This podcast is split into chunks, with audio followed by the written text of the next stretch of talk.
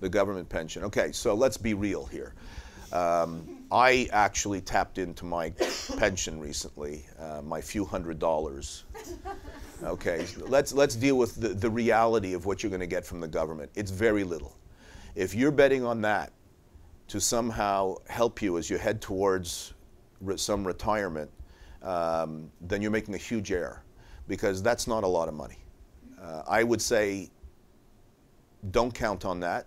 It's bonus money to pay for McDonald's or whatever.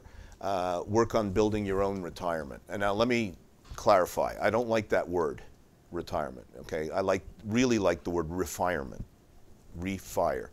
At the end of the day, you're never going to stop working. I hope. Because the minute you start stop working is when your health and your mind will go downhill. It's proven.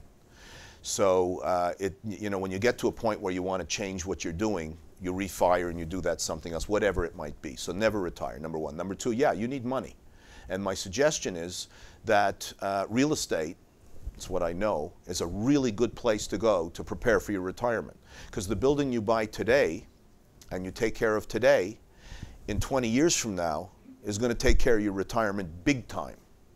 And the more unit, units you have today, of course, uh, the more of a, a freedom oriented retirement you're going to have.